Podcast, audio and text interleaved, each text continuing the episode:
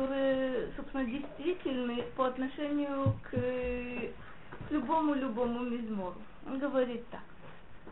А מזמור הזה, אפשר שאומרו דוד על חוליו, ואפשר גם כן שאמר על לשון כל אדם המדוכא בחולאים, כי הרבה מזמורים שהם תפילה ובקשה, חיברם דוד להיותם мизморим лехол מתפלל. То есть два, два ответа. Может быть, речь идет, Давид говорит о себе, что это за период? Это период, когда, когда он болеет, это период, когда э, враги радуются, радуются его болезни. Знаете, шестой, добрый вечер, шестой мизмор – это то, что входит в Таханун. Мы говорили. И от, э, Радак говорит, может быть, Давид говорит о себе, может быть, Давид говорит о любом человеке, который, который страдает, который болен. И он повторяет, что много, э, много мизморим, мизморим э, Давид говорит, э, собственно, назначены они для всех. Потому что он имеет в виду любого, любого человека. И третий ответ, Ваеш Омрим, כי נאמר על הגלות, כי ישראל בגלות כמו חולים, חולים ומדוכאים. То есть, может быть, речь идет о народе в целом, потому что в изгнании хорошее определение. Кмо холим умедукаим. То есть даже тогда, когда, когда евреи э, находятся, собственно, в галют, и им кажется, что все, что все в полном порядке, Асаким Карагиль, да? То есть и, та, и в такой ситуации они кмо холиму медукаим, даже если они этого не чувствуют.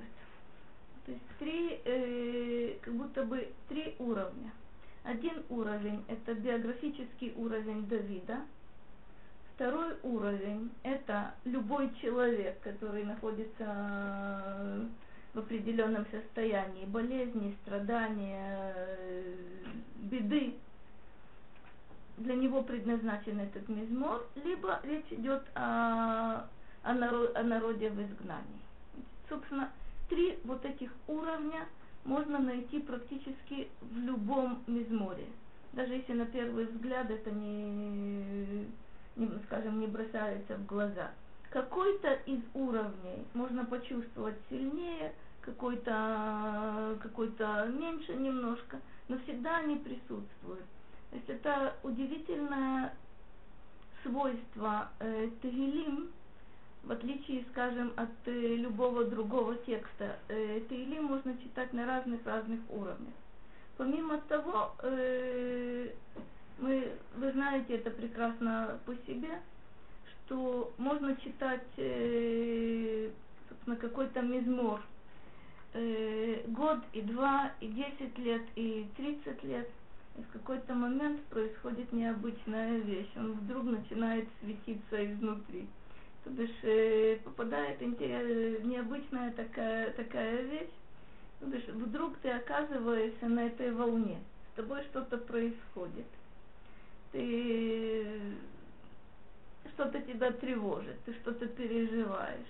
Вдруг ты встречаешь точно вот этот вот эту волну, вот это вот это переживание, вот это выражение, и тогда совершенно необычно, необычная реакция. И хорошо, если такая вещь происходит, запомнить вот это свое, свое чувство. И потом пытаться его, его каким-то образом и вызывать. То бишь, э, понятно, что нужно знать содержание мизмора, поэтому нужно учить. Нужно знать образы, образы Тегелим, то для этого нужно учить.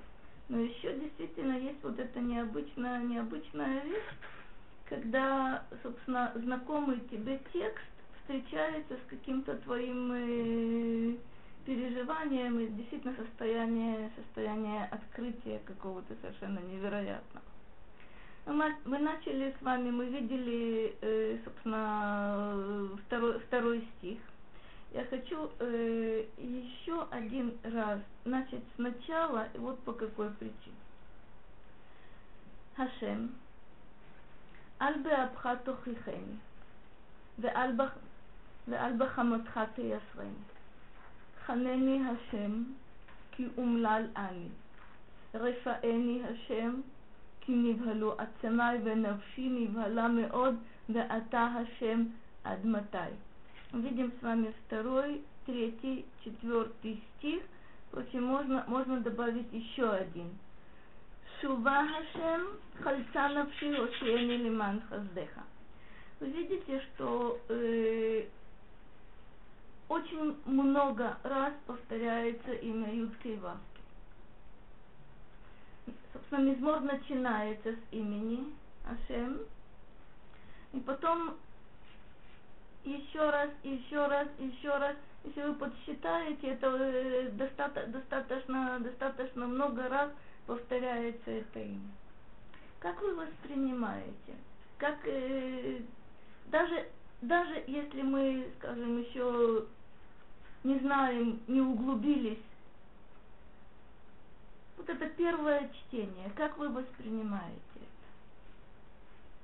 Что это такое?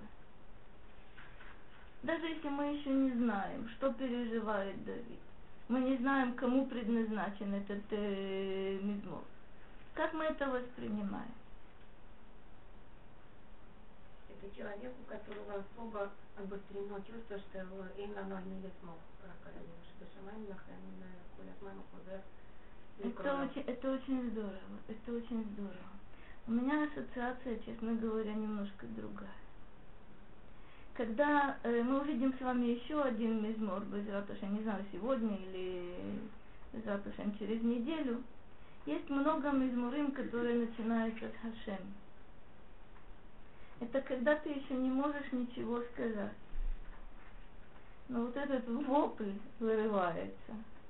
Этот вопль это обращение к Господу Богу, даже еще не оформленное, еще не сказано, что происходит и, и чего ты просишь. Но вот это Хашем, оно звучит, звучит постоянно. То есть я понимаю, я согласна полностью с тем, что Дина сказала, что да, действительно, не на, не на кого больше надеяться. Но вот это состояние, когда, собственно, я согласна, к человеку не обратишься. Тут совсем другая, другая ситуация. Но мы постоянно повторяем, повторяем имя, кстати, и в разговоре, между прочим. Когда мы постоянно, больше, чем нужно вроде бы, понятно, что когда человек при первом обращении э, называет имя, а дальше уже излагает все свои все свои просьбы, все свои соображения. Но когда мы настойчиво повторяем даже имя человека в разговоре, это желание как будто бы вот этого контакта, желание приблизиться. Потому что состояние, в котором находится сейчас Давид, оно невыносимое. Практически выход он один, один единственный, так как Дина говорит. Ну, посмотрим. Говорили, сказали мы с вами на прошлой неделе только одну единственную вещь. Альбе абхатохихени, ве альбе хаматхате яцрени – что здесь просьба? Нет здесь просьбы, чтобы Бог не подвергал его страданиям. Нет здесь просьбы, чтобы опять же, тохеха, вы знаете, это что она означает? Обличение. Это обличение, это упрек, это указание на, на грех, на, на ошибку какую-то.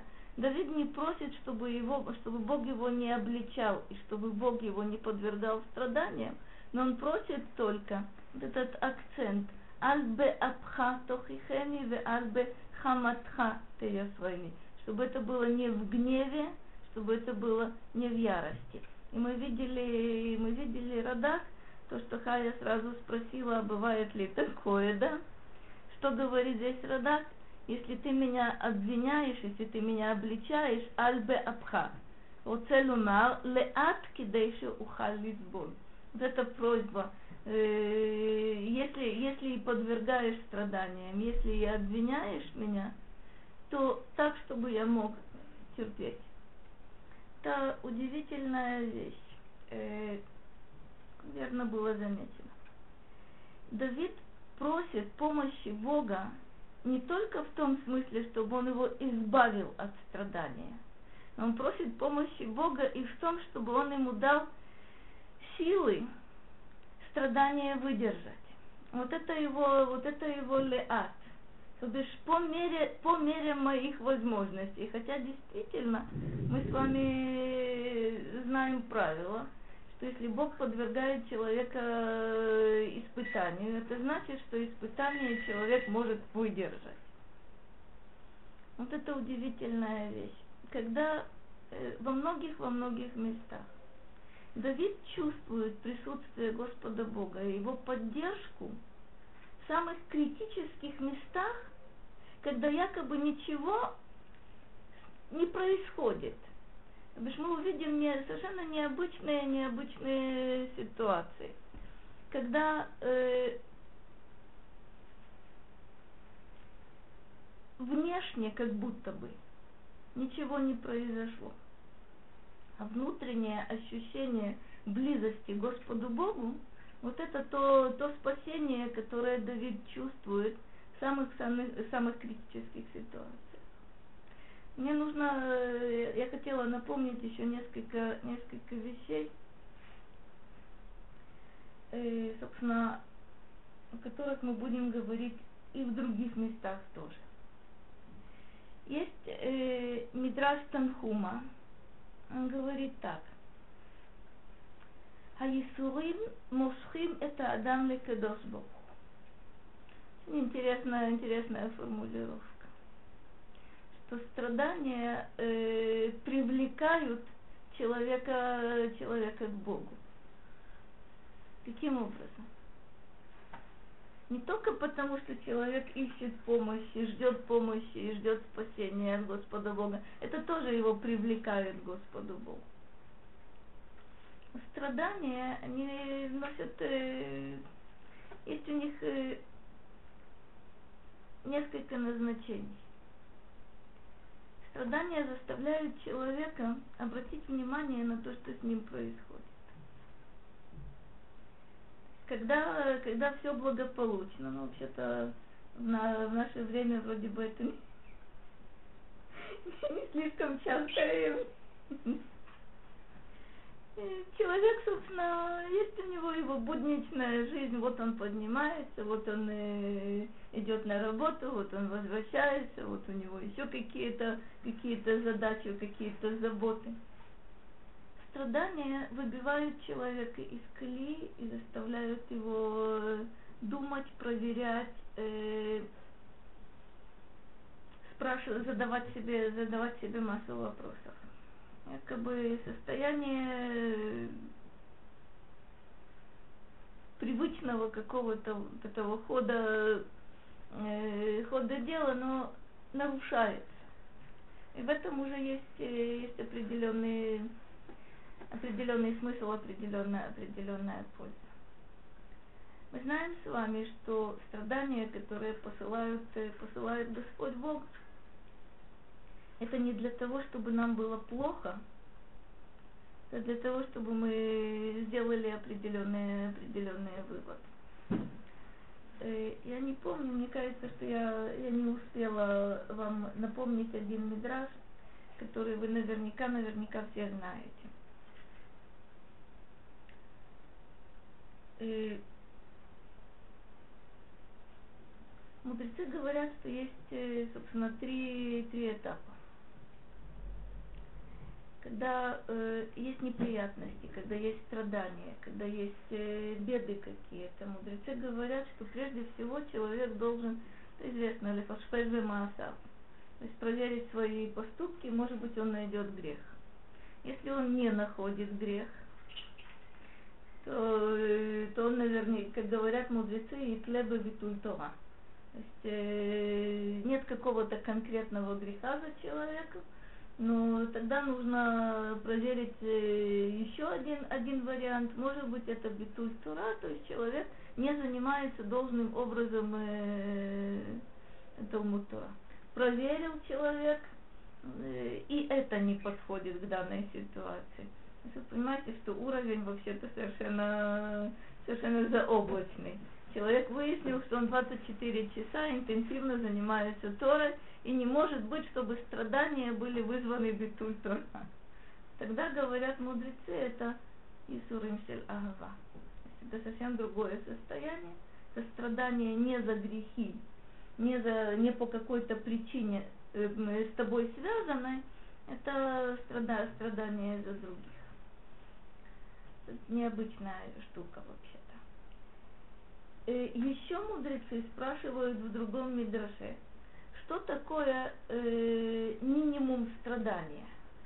Помните, э, описа, описание очень интересное.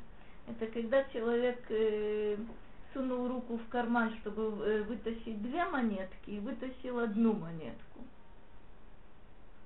Или человек э, одевает, э, надевает платье, и вдруг выяснил, что он надел э, э, наизнанку теперь ему придется это платье снять и надеть опять.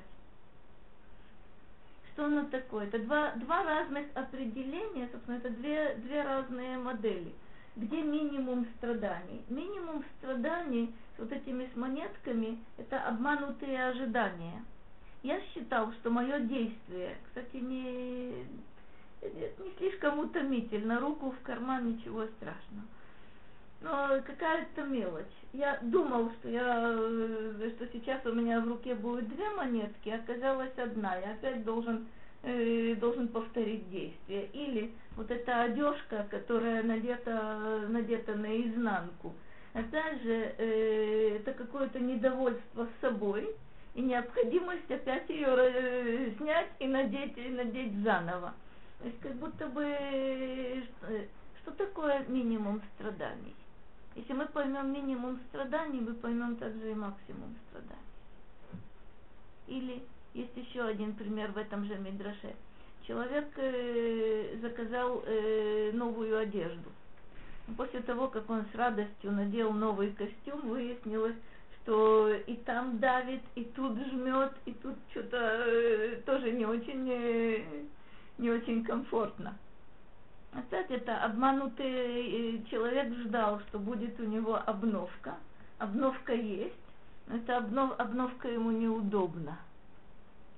В основном это ненужный, ненужный труд, бессмысленный труд с точки зрения человека, или бессмысленное какое-то усилие, раз, обманутые надежды и дискомфорт если мы доведем, собственно, вот эти три, три вещи до максимума, мы поймем, что такое максимум и максимум страданий. Мудрецы говорят, что на страдания нужно обращать внимание, потому что это дорожные знаки.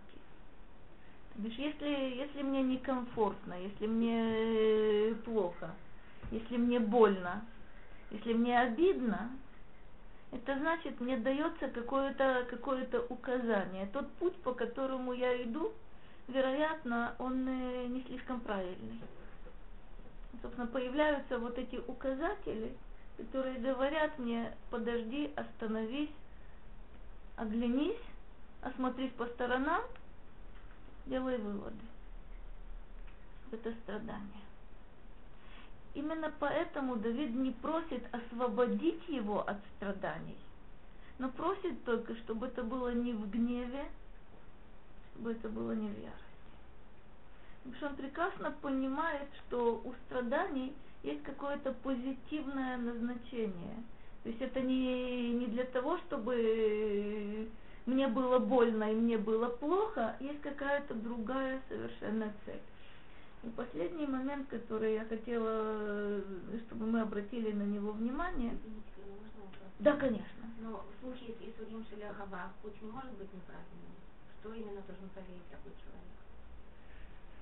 Смотрите, э, честно говоря, это редчайшие люди, которые точно знают, что за ними нет ни греха, ни битультура тогда они должны понимать, что у этих страданий, что у страданий есть назначение искупительное, но не за себя. То есть мы знаем, что вообще-то в страданиях есть искупление. Искупление за грех, искупление за ошибку. Но если у меня нет ни греха, ни ошибки, ни битультура, то я должна понять, что это страдание носит э, явно космический характер – это искупление совершенно других, э, других вещей. Это то, на чем мир держится. Вот это Исурим Шелахава. Некоторые понимают Исурим Шелахава э, иначе, намного более, в более узком э, смысле слова. Э, я не думаю, что, что Мидраш об этом говорит. Некоторые понимают Исурим Шелахава это страдания, которые не, не мешают тебе заниматься главным, которые не парализуют тебя, которые не, не отключают тебя, собственно, от действительности. Хасвы Халила, есть страдания, когда человек, э, собственно, в этих страданиях находится и не может совершенно выйти, выйти за, э, за границы страдания. Во многом скажем, это зависит от человека, но есть какая-то грань, э, когда человек не может, э, не может с этим справиться. Собственно, мы не знаем, что происходит с человеком, когда он э, в коме. Можно предположить, что это страдание. Но это страдания, из которых человек никак не может вырваться наружу. Есть страдания, где от человека очень-очень требуется преодолеть их. Я не помню, опять же, говорили мы об этом или нет, э, по-моему, по-моему, я точно говорила, что есть, э, есть вот такой момент у, у мудрецов, что когда э, у человека есть какая-то проблема, есть у другого такая же проблема и он молится за другого, не за себя. Тогда, как говорят мудрецы, первым получит ответ он. Мы помним, когда Авимелех молится, за, простите, Авраам молится за Авимелеха, а не за себя, хотя у него такая же, такая же проблема. И первым, как, э, как говорит Мидраш, э, услышана просьба по отношению к Саре. И тогда, э, собственно, только потом просьба по отношению, по отношению к Авимелеху. Это значит, что человек сумел э, вырваться за рамки своего страдания и увидеть, что кому-то хуже, чем ему. Это очень, очень необычный момент. А тот метраж, который, опять же, вы наверняка, наверняка все помните, но э, стоит обратить на него внимание – а Мидрас говорит так. э, что есть шалош матенот, шалош матенот товот, которые приобретаются э, при последствии страдания. Помните, что это? Тора, Эрет Исраэль, Лоланоба. То есть почему-то без страдания три эти вещи не приобретаются. То, то что Тора приобретается исключительно. Тут э, всегда должен присутствовать элемент страдания, но что вы знаете на, на примере э, весьма близких вам людей. То, что Эрец Исраэль при помощи, при помощи Исурим, э, ну, как правило, это знают все. Когда-то я считала, что дети этого не знают. Э, впоследствии я поняла, что и дети это знают. Что, собственно, когда-то я была уверена в том, что, ну, собственно, чем раньше, чем моложе человек э, приезжает э, в Эрет то, то это проходит намного-намного более безболезненно. То есть э, с одной стороны, я как будто бы да, не слишком страдала, видела, как страдают мои родители, это определенно, да. Но интересно, в свое время э, как раз э, Хава мне объяснила. На, когда она приехала, ей было 10 лет. И она рассказывала, как действительно тяжело было вот ребенку десятилетнему, э, по меньшей мере на первых порах. Я думаю, что не только на первых порах это нормальное состояние. Еще одно открытие у меня было несколько месяцев тому назад. Знаете, у э, вот, э, работают э, стигмы. Я всегда была уверена так, ну понятно. Когда приезжают люди, особенно в возрасте, из России, э, опять же, изменение статуса, какие-то тяжелые, тяжелые материальные условия, языка люди не знают. Понятно, почему они страдают. Я встретила совершенно случайно э, молодую семью из Америки, муж и жена. Оба знают прекрасно иврит, то есть фактор языка э, вроде бы не, не присутствует. Э, в материальном отношении, ну, более, более или менее, это достаточно сносная, сносная вещь. Статус их не изменился.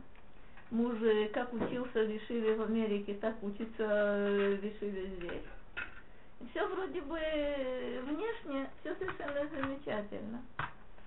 И как-то совершенно неожиданно для меня я вдруг услышала интереснейший разговор это э, жена, они молодые совсем, э, маленький ребенок, все, все совершенно замечательно.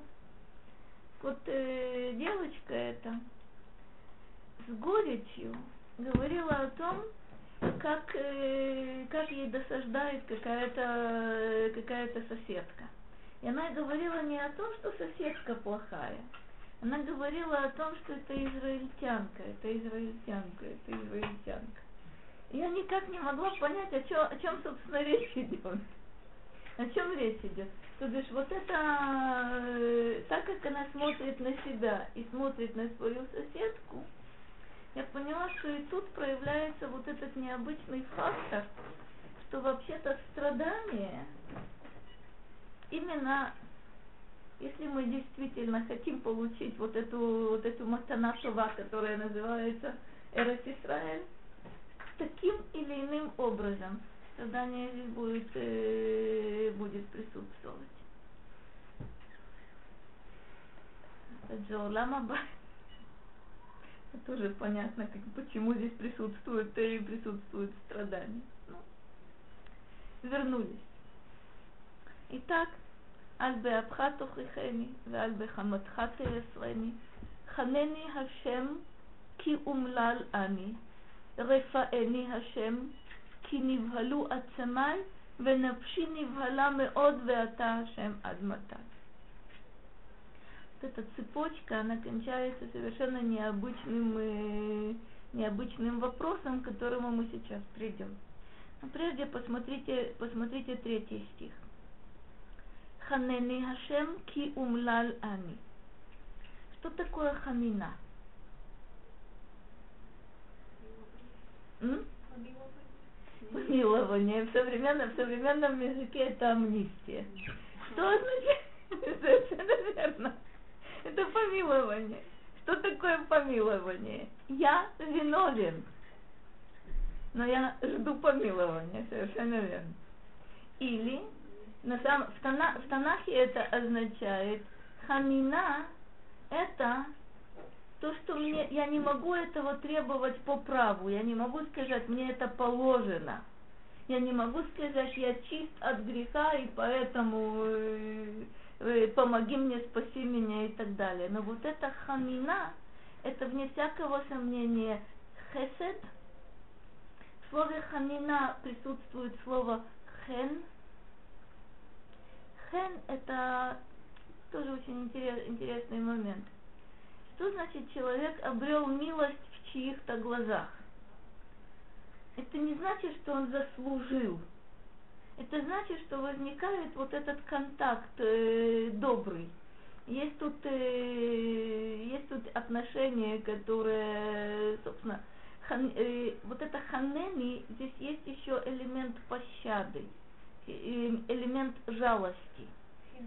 Да, да, да. Ханени Хашем, почему ки умлал ани? В современном языке слово умлал означает просто несчастный. То есть э, особого смысла в нем нет. Что такое умлал на языке Танаха? Вы знаете, э, собственно, и, э, и сейчас мы говорим, что такое лемолель машигу? Э, сталкивались с этим глаголом? Это растереть вот так вот. Умлаль ани, это вот это мое состояние.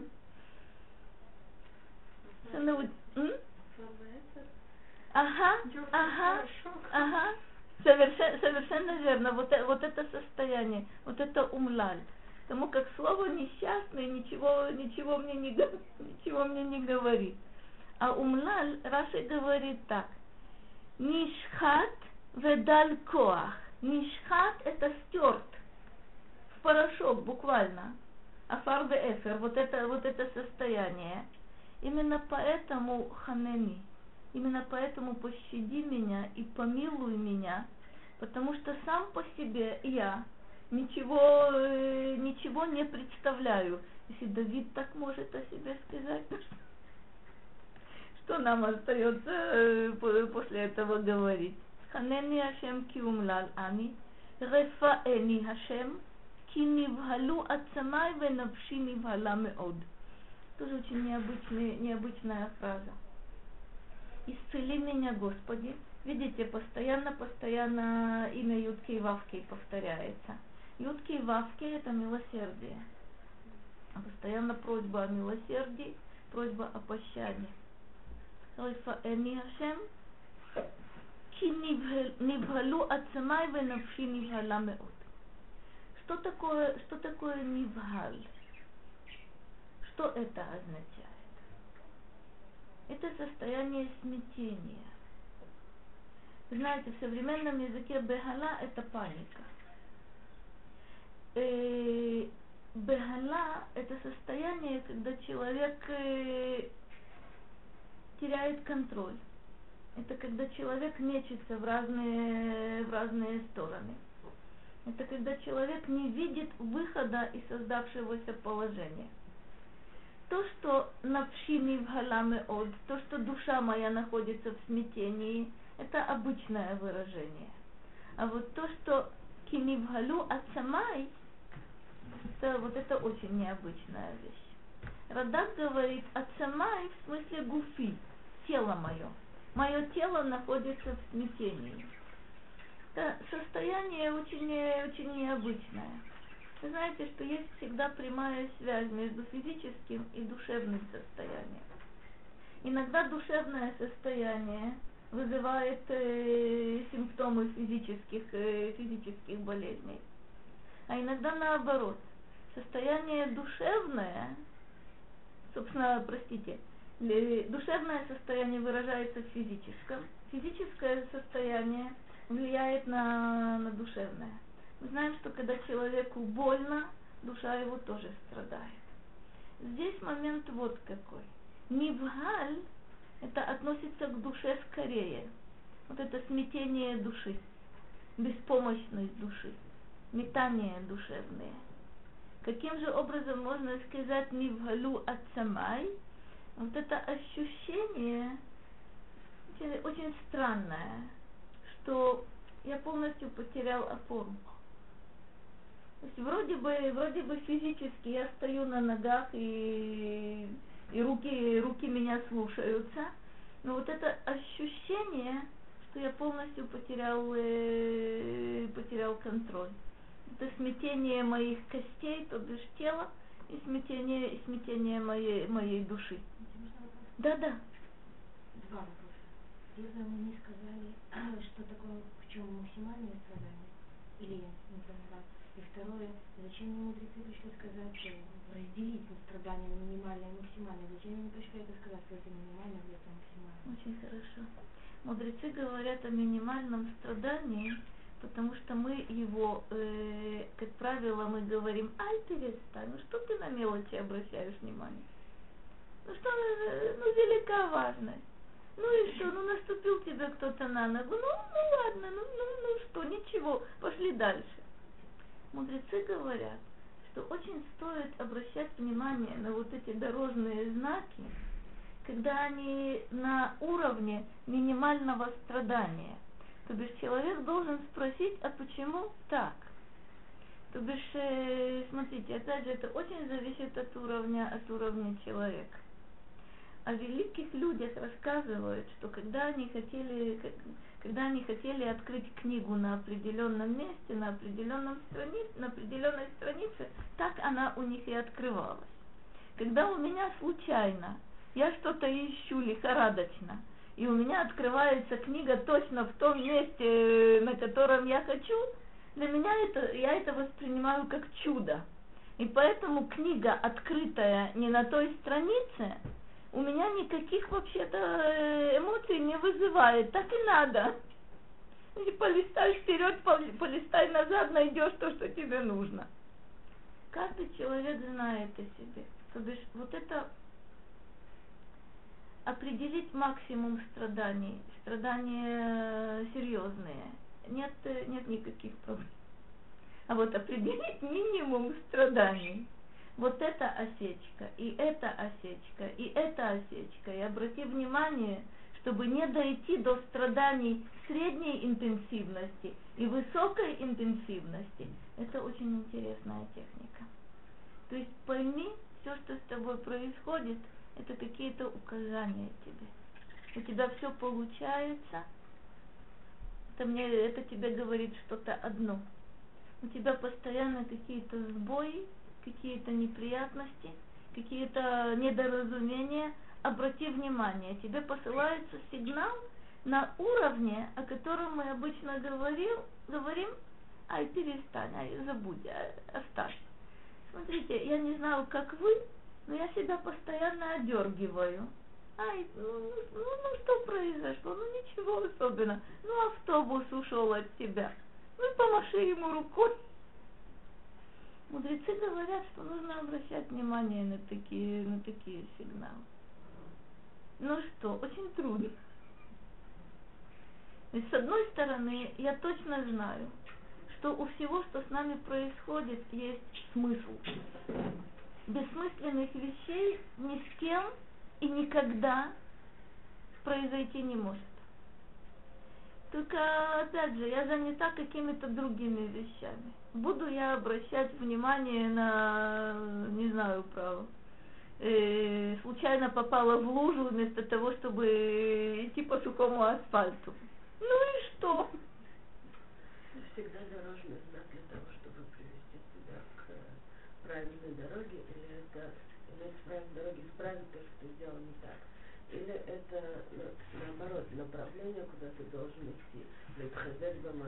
Это очень здорово. Это может быть так, это может быть это, это может быть еще несколько, несколько других вещей. То есть э, одна вещь, о которой вы не сказали, а, честно говоря, всегда, когда мы сталкиваемся с какими, какими бы то ни было страданиями, этот момент присутствует, как я страданиям отношусь. Понятно, тоже. Это существенно важный момент, я согласна. Страдание – это капора, это верно. Страдание – это направление на тот путь, с которого я отклонилась. Страдание, я согласна полностью, это может быть вектор, который указывает, ты идешь не туда, а вообще-то идти-то нужно вот так. Это верно. И страдания это всегда, без исключения, как я к ним отношусь. Без, без исключения. М? Еще раз, можно что значит, как я к нему отношусь? Что значит, как я отношусь к страданиям? Я могу сказать так.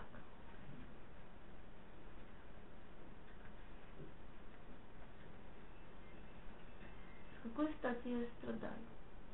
Я такая хорошая. И что это на меня такое свалилось?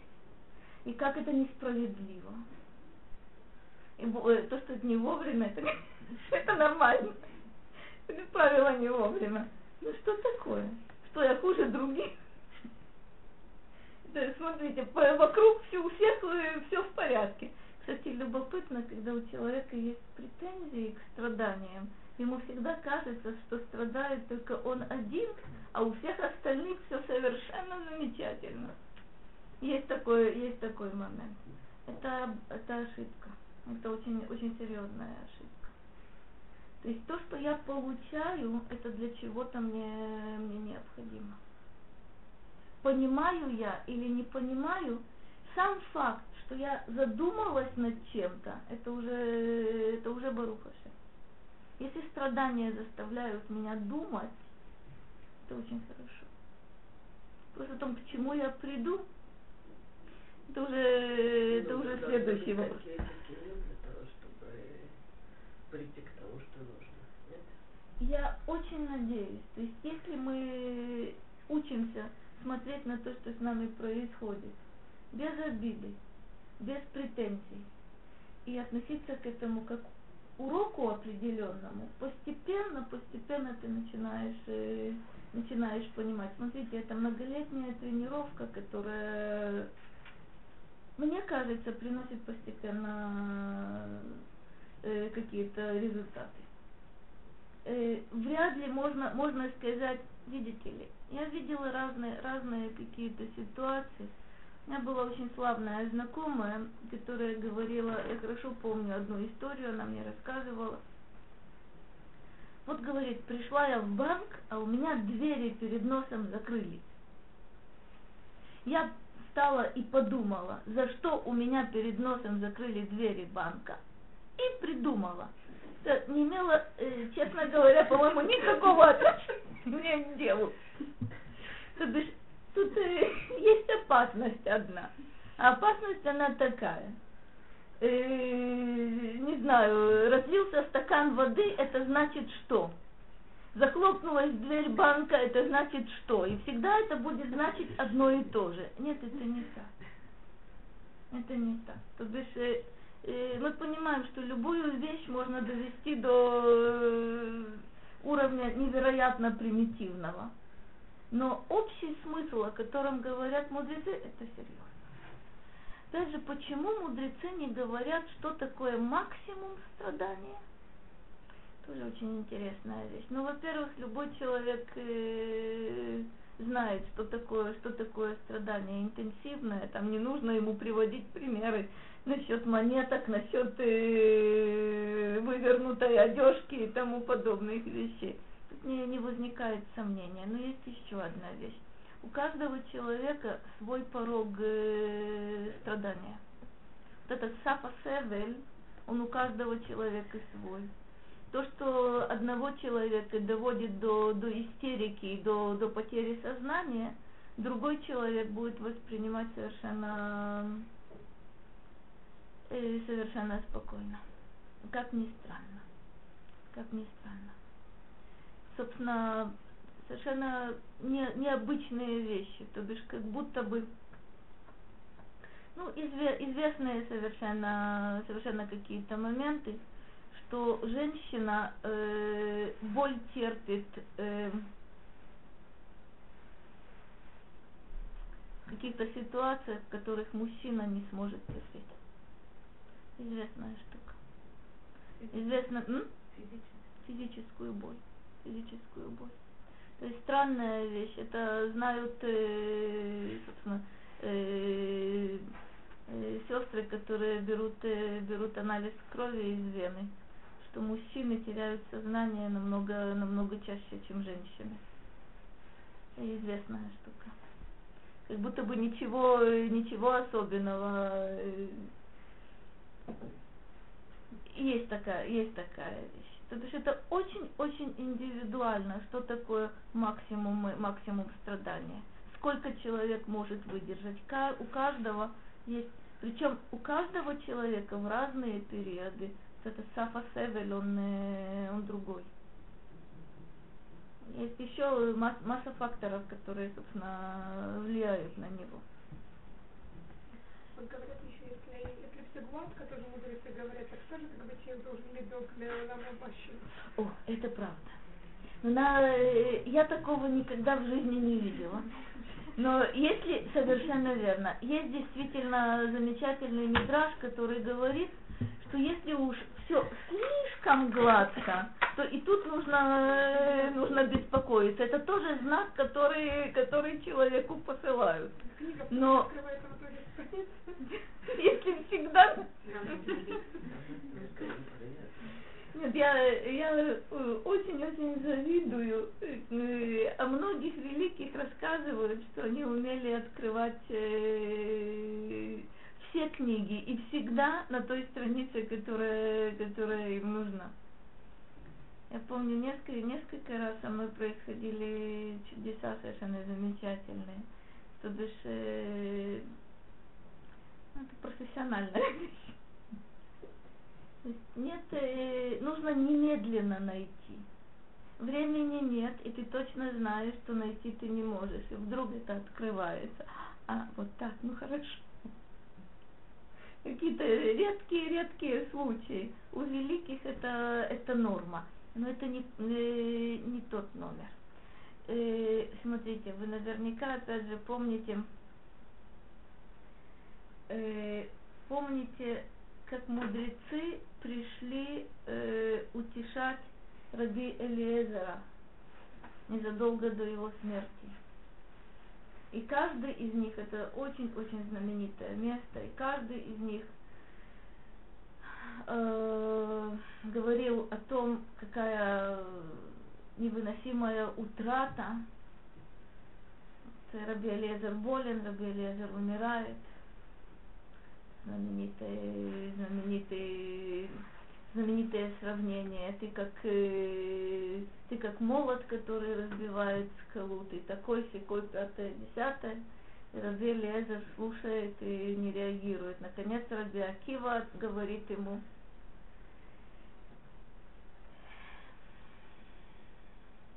Раби Акива, все плачут, Раби Акива улыбается. И когда э, Раби Лезер спрашивает Абиакиву, почему, с какой радостью он улыбается при таких обстоятельствах, Раби Акива говорит «Хавивима Исурим».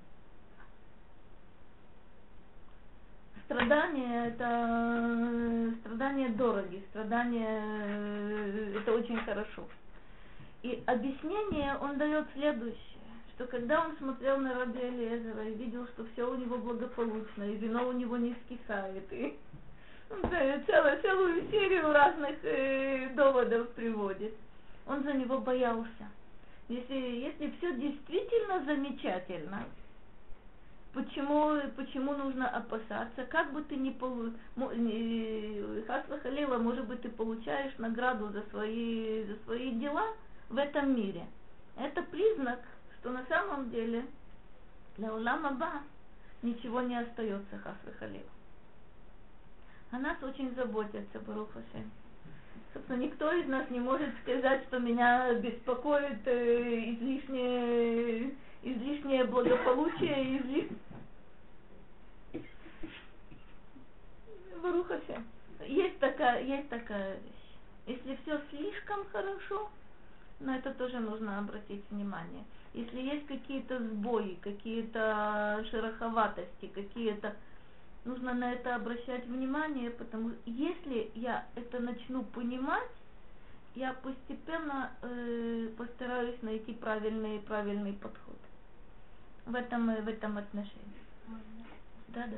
Э, почему нужно переживать за Раби? Ведь Исурим Бамаля Тора, они снимают другие другие Исурим.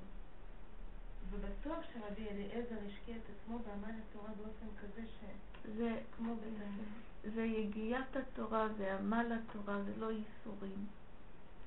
ייסורים... Это, это правда, это правда, при условии, о чем, о чем мы говорим.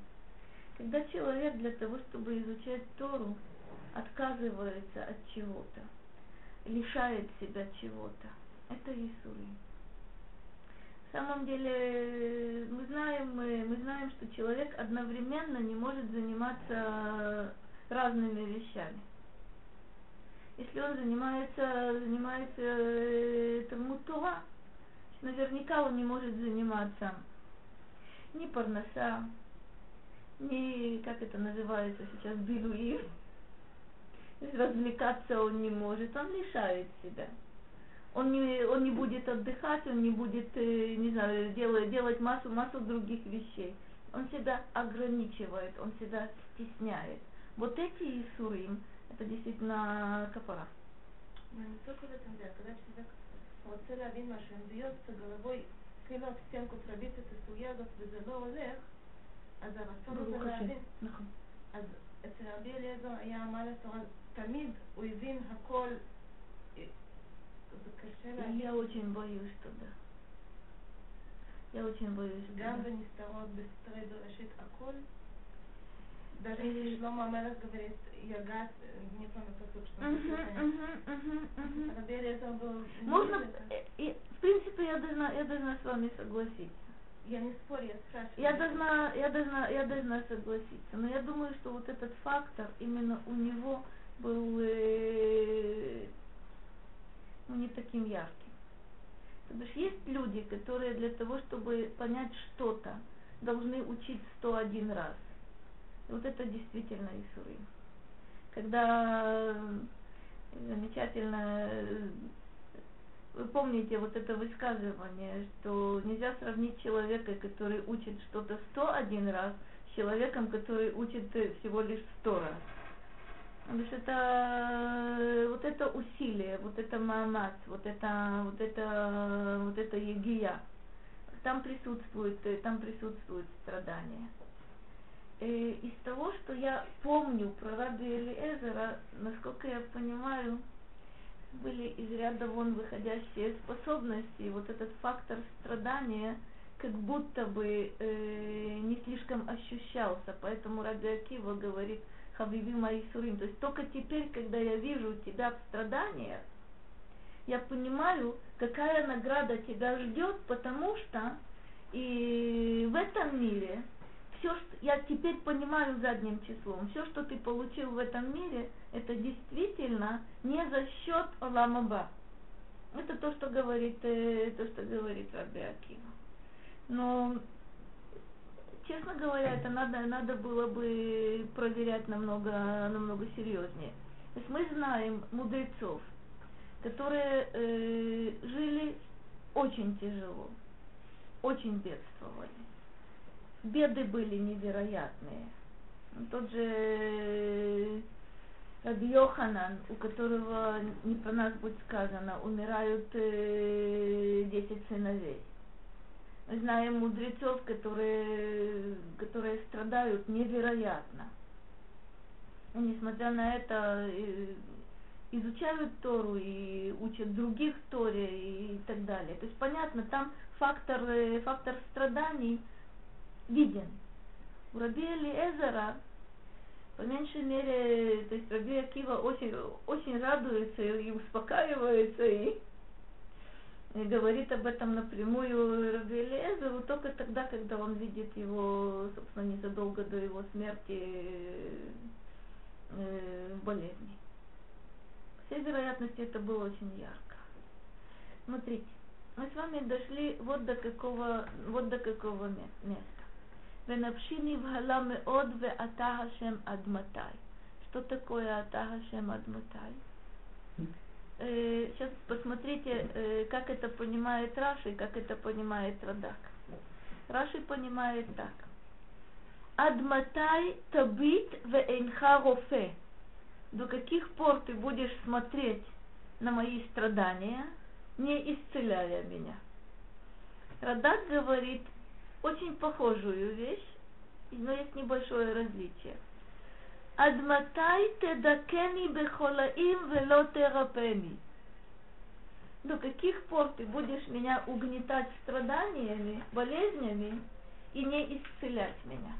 Это две, в чем, в чем разница, в чем различие между, между Раши, Раши и Радаком? Смотрите, Радак, э, Раши видит сцену таким образом – ты безучастно смотришь на мои страдания и не помогаешь мне. Радак говорит, э, на, видит это иначе. Откуда, откуда исходят страдания? Почему я страдаю? От тебя. До каких пор ты будешь подвергать меня мукам, и не исцелишь меня. То есть это сознание, то, чего Дина начала, но совершенно верно. Это понимание, что помощь может прийти только из, только из одного источника. Радак говорит, что здесь Давид чувствует, что и страдание из того же источника, откуда придет, э, придет спасение, исцеление и помощь, и хамина, э, все, все, о чем мы говорим. Вопрос этот э, совершенно удивительный.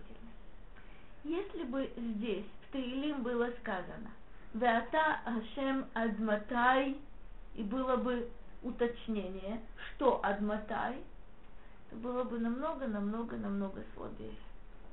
Потому что вот этот вопрос без вопроса.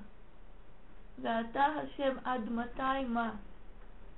У меня нет слов, слов объяснить, что вот этот, э, собственно, вот этот вопрос многоточия совершенно, совершенно удивительный. Да, Тахашем Адматай.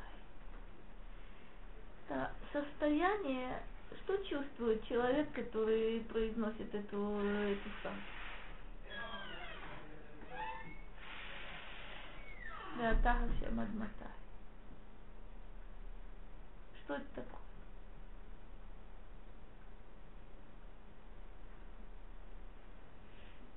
Как может чувствовать себя человек, который говорит, произносит эти слова?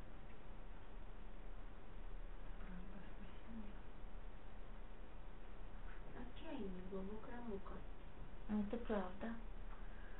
И как он смотрит на себя, как он воспринимает это? Смотрите, вот это адматай, это не ну когда же. Это безысходность, это правда. То есть вы правы, здесь Давид доходит до самой-самой низкой точки, точки отчаяния, глубина отчаяния. Что произойдет сейчас, мы увидим. То есть это ощущение отдаленности от Господа Бога. Вот это веата Ашем адматай, когда я не могу даже сказать адматай ма.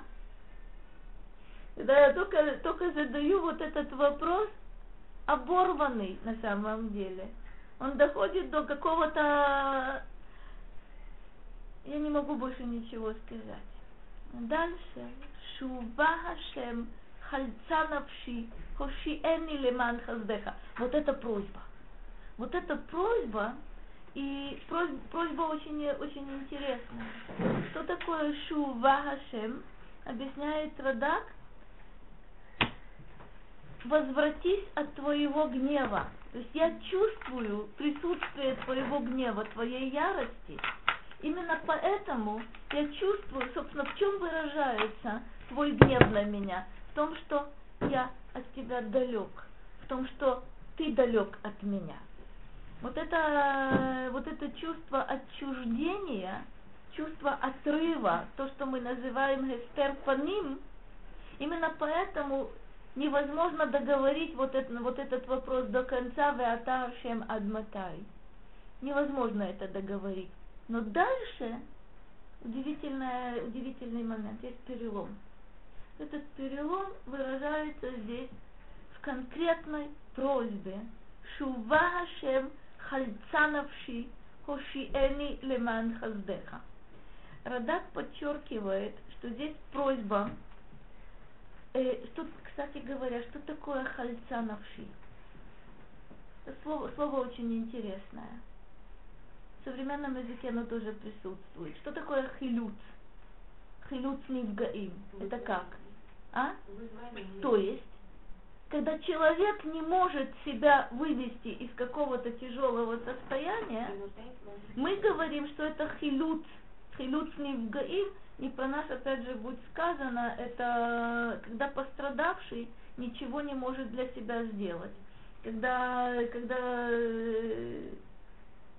ну, алейну, э, автомобильная катастрофа, э, дверь заклинила, и нужно человека каким-то образом извлечь из, э, из машины. Эта вещь называется хилют. Обвал, человек сам не может выбраться, это называется хилют. То есть хальца навши, потому что я ничего не могу сделать. У, это другая вещь. Это, это, это вещь, это вещь, вещь другая. Это очень здорово, но на самом деле э, те же, те же самые, тот же самый корень, значение совсем другое. Э, изначально в Торе вот это, вот это халуцим, халацаим, это, это талия собственно говоря, э, вы знаете, есть масса других выражений. Э, когда человек припоясывался, на самом деле он собирался с силами, э, припоясаться, это значит, опять же, вооружиться и идти в бой. Халут в Торе – это тот, кто идет первым. Это тот, кто идет, собственно, во главе, во главе войск вот это халуцим. Так сказано, у нас Хумаш Дворим есть, э, есть вот эти халуцим там. А, то, что впоследствии, впоследствии в современном языке это стали использовать по назначению и без назначения. Изначально, э, изначально халут это тот, кто первым бросается в бой. Вот это, э, вот это изначально значение. А лахалот это извлечь из беды, как будто бы, извлечь из э, э состояния э, опасного кого-то, кто не может это сделать, э, сделать для себя. Вот это хальца навши, хоши эми, спаси меня, и подчеркивается леман хаздеха, ради милости твоей. А спрашивает, э, это совершенно удивитель, удивительная вещь. Что такое хальца навши? Рада говорит так.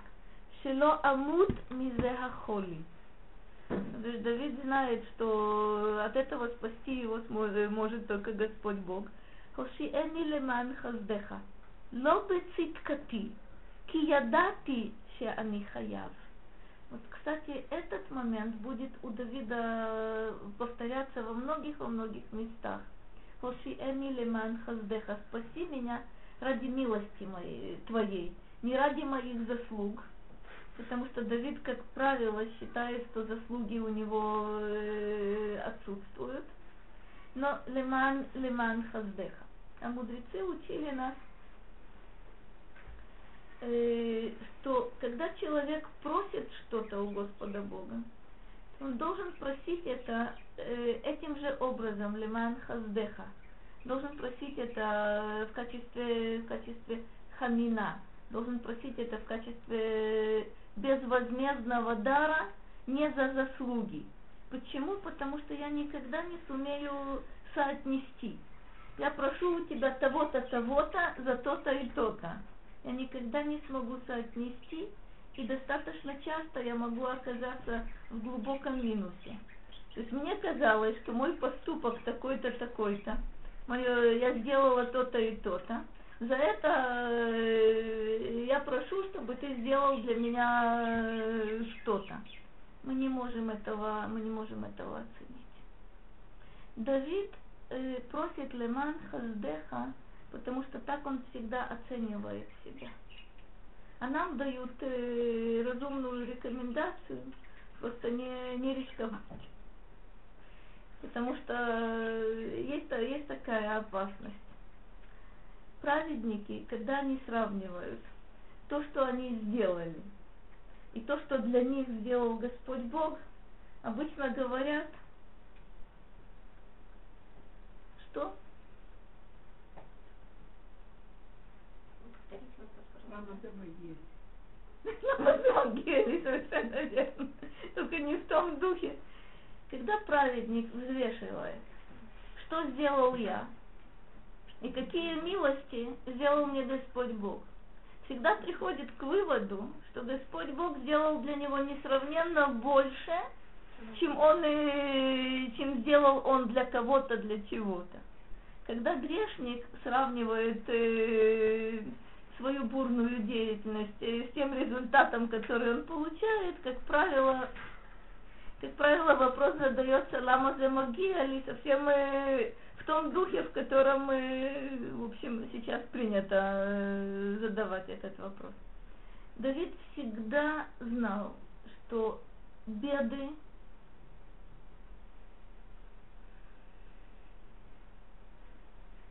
за его грехи. Давид всегда знал, что все, что он получил от Господа Бога, хорошего, это лиман хаздеха или в качестве э, для того, чтобы он исполнил свою миссию. То есть Давид всегда рассматривал царство как э, свое служение, как свое назначение, и никогда не рассматривал царство как что-то, что дано ему для собственного пользования. Это вещь, вещь очень удивительная. Вы знаете, что, собственно, когда человек э, получает какой-то пост. Есть большая-большая опасность, что он скажет, что да, это для меня, для меня это предназначено, только я могу, могу это сделать. И постепенно, постепенно начинает чувствовать свои полномочия и возвышаться, возвышаться над людьми, пренебрегать людьми и так далее и тому подобное. У Давида этого не было никогда. Если мы посмотрим э, линию поведения Шауля, о котором мы единогласно все говорят, что когда он э, стал царем, это праведник во всех отношениях, который не хочет быть царем, который прячется уже после того, как он помазан на царство, хочет бежать от этого, хочет скрыться от этого, хочет э, постепенно мы видим, как вот этот, же, вот этот человек, великий человек и праведник, и мудрый человек, начинает держаться за свой, за свой трон двумя руками. Более того, он будет готов преследовать Давида и будет стремиться к тому, чтобы уничтожить Давида. Я боюсь, что он прекрасно понимает, в нескольких местах мы, он говорит это прямым текстом он прекрасно понимает, что Давид ни в чем не виноват. И должен был бы понять, что вот это преследование Давида – это бунт против Господа Бога. Это то, что делает Шауль. У Давида очень интересное отношение к царству. Он никогда не считает, что что-то ему положено, потому что вот он такой замечательный. Удивительная вещь. Во время бунта Авшалома Давид уходит из Иерусалима, не зная, сумеет ли он туда вернуться. Давид уходит из Иерусалима и просит, чтобы ковчег, который ему принесли, вот Давид бежит из Иерусалима, ему приносят ковчег, что, о чем Давид просит, чтобы этот ковчег вернули в Иерусалим. Потому что он отказывается вообще-то не только от престола, но якобы и от самой мощной поддержки, о которой можно только подумать. Почему Давид видит в этом наказание? Интересная штука. Давид никогда за царство не держался в том смысле, ну как же, я царь, мне положено. Нет у него этого. Это лиман хаздеха, ушияни лиман хаздеха. А вот следующий стих очень необычный. Ки эн бамавет зихреха, бишол ми йоделах. Это как? Нет смерти памяти о тебе. Бишоль, шоль это преисподняя, шоль это могила. В могиле кто будет тебя благодарить? На первый взгляд, как я могу воспринять этот стих? Просьба спаси меня, выручи меня, помоги мне, ради милости твоей, а потом странная вещь. Так ли это? Ки эн бемавит зихреха бишоль миюделах. Видите, что э, как Радак это понимает, это совершенно э, удивительным путем. Он говорит так. אין במוות זכרך. לא, לא אזכרך במותי, ולא אודה לך. Если я умру, я не буду помнить о тебе, и не буду благодарить тебя. ואם תרפני, אודה לך לעיני כל. Но если ты меня исцелишь, я буду благодарить тебя на виду у всех. Ки. Хагуф ахал цета нешама, каэвен. Тело, после того, как э, душа его покидает, э, то же, что камень, то есть не, не, живая, не живая природа. Вегуха юред шоль. Вот это, вот это тело безжизненное спускается в могилу. Аваль. Ханешама таале ветишабеях леад бело А что происходит с душой? Душа поднимается и восхваляет Господа Бога вечно, бело без, э, беспрестанно. Ну тогда вроде бы нужно наоборот, э, ни, ничто не будет мешать моей душе восхвалять тебя вечно, э, без перерыва, не отвлекаясь э, на какие-то земные, земные заботы. Давид говорит совершенно другую вещь. Эн бемавет бишоль миюделах в то время как я понимаю, что, что, что произойдет, велика важность. Человек умирает, тело его э, отправляет, отправляется вниз, душа его поднимается вверх, и вот там-то она будет восхвалять Господа Бога. Продолжает Радак и говорит так. Ваит авеха цадик лихьот лаасот рецона кель беодену хай. Но праведник не смерти хочет. Праведник хочет жить и служить Господу Богу в каком смысле? Исполнять волю Бога при жизни своей. Какая разница?